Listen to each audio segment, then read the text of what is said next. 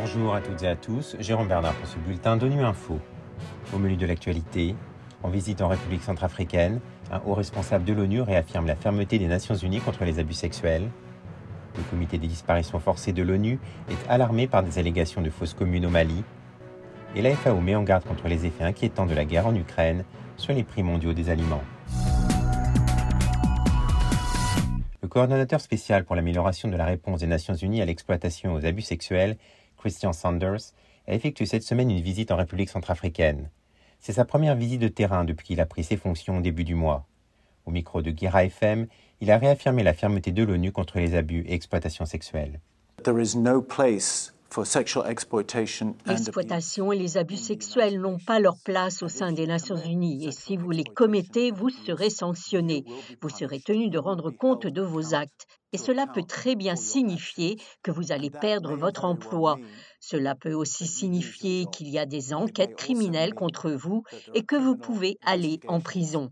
Si vous voyez quelque chose qui ne va pas, vous devez le signaler, vous devez le dénoncer. Ceux qui ne souscrivent pas aux valeurs des Nations Unies doivent être tenus de rendre des comptes. Donc, il est important que les personnes qui savent quelque chose disent quelque chose. Si vous ne le faites pas, vous êtes complice. Quel que soit votre niveau dans l'organisation, que vous soyez un membre du personnel, un contractant travaillant avec l'organisation, un partenaire de mise en œuvre, un gestionnaire ou un dirigeant, vous avez la responsabilité de prévenir et de signaler les abus d'exploitation sexuelle lorsqu'elles se prevent and to report SEA when it happens. Le comité des disparitions forcées de l'ONU est alarmé par des allégations de disparitions forcées et de fausses communes au Mali.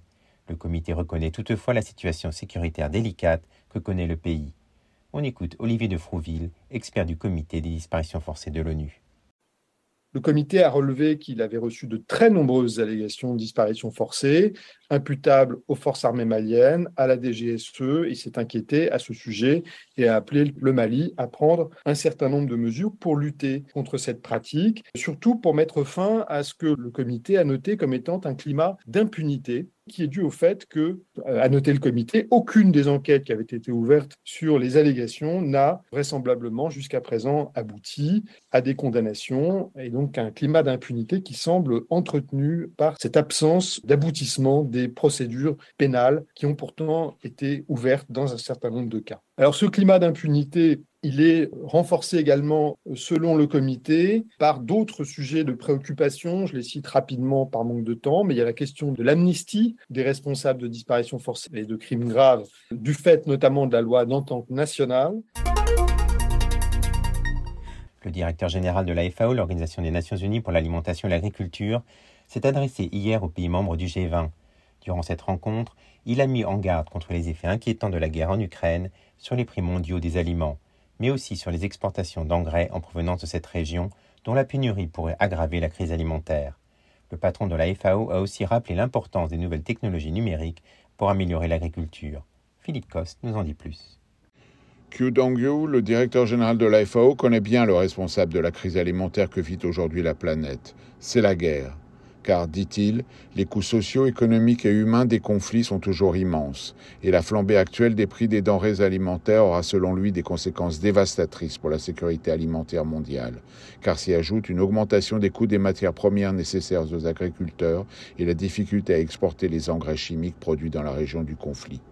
Le chef de la FAO voit un pas en avant important dans l'initiative céréalière de la mer Noire lancée avec l'aide de l'ONU, mais il souhaite y ajouter un nouveau mécanisme de financement qui permettra à 62 pays à faible revenu et fortement dépendants des importations de répondre à leurs besoins urgents et d'investir davantage chez eux dans des systèmes agroalimentaires durables. À ce propos, Kyudongyo a prôné l'usage des technologies numériques pour stimuler l'efficacité des cultures et des marchés, soulignant l'importance de systèmes comme la plateforme géospatiale de la FAO, qui permet de diriger les investissements et les ressources là où elles sont le plus nécessaires et efficaces, et l'initiative des 1000 villages numériques de l'organisation qui ouvre le monde rural au commerce électronique. Voilà, fin de ce bulletin d'ONU Info. Vous pouvez nous retrouver sur Internet et sur nos comptes médias sociaux, Twitter et Facebook. Merci de votre fidélité. À demain, même heure, même fréquence.